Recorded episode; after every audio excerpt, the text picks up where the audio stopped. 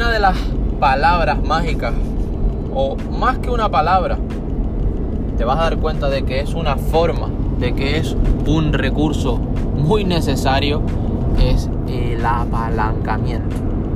Hemos hablado en anteriores programas, pero esta vez vamos a hacer una definición más profunda y sobre todo vamos a definir más allá de lo que la propia palabra se refiere y cómo implementarla, es decir, cómo usarla en tu vida diaria. Apalancamiento no es otra cosa que hacer más con menos. En la mayoría de veces es utilizar los recursos de otras personas. Es utilizar ese extra, esa palanca que te ayude a incrementar tus resultados. Cada día en vez de pensarte levantar para simplemente trabajar, deberías, deberías de levantarte para buscar apalancamiento. Existen muchas formas de apalancamiento.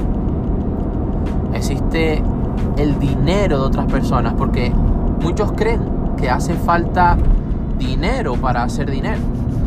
Y aunque esa frase en cierta medida guarda verdad,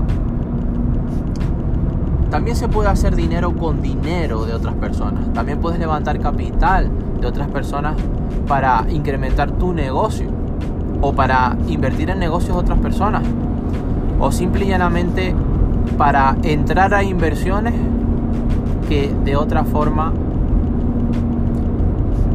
no podrías entrar, no podrías invertir.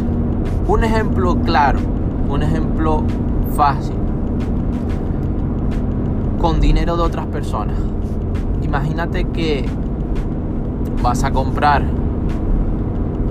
una propiedad, un bien raíz, y que vas a aportar un adelanto de 20 mil dólares. Pero, supón que la hipoteca estás a un 80% de apalancamiento y te conceden esos 80 mil. ¿Qué propiedad tienes con esos 80 mil más esos 20 mil? Entras a una propiedad de 100 mil. ¿Cuánta plata, cuánto capital, cuánta lana tenías al principio, Valentín? Solo 20 mil.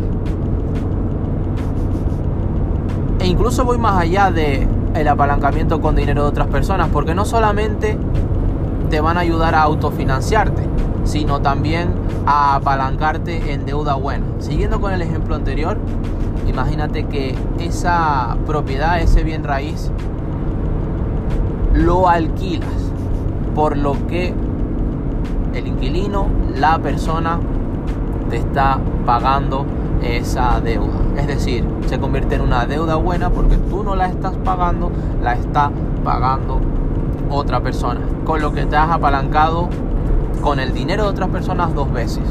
Tanto para financiar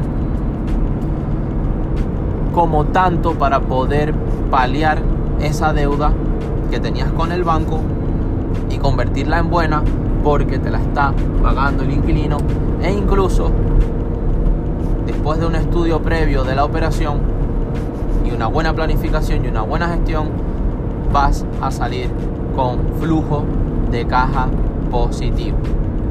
Es decir, después de pagar la hipoteca, recibir ese alquiler y hacer un buen plan, una buena planificación, vas a, obtener un margen. Muchas veces puede que sea pequeño, otras veces puede que sea más grande, pero vas a obtener un margen que te va a dar un flujo de caja positivo, que te va a dar en definitiva ingresos pasivos.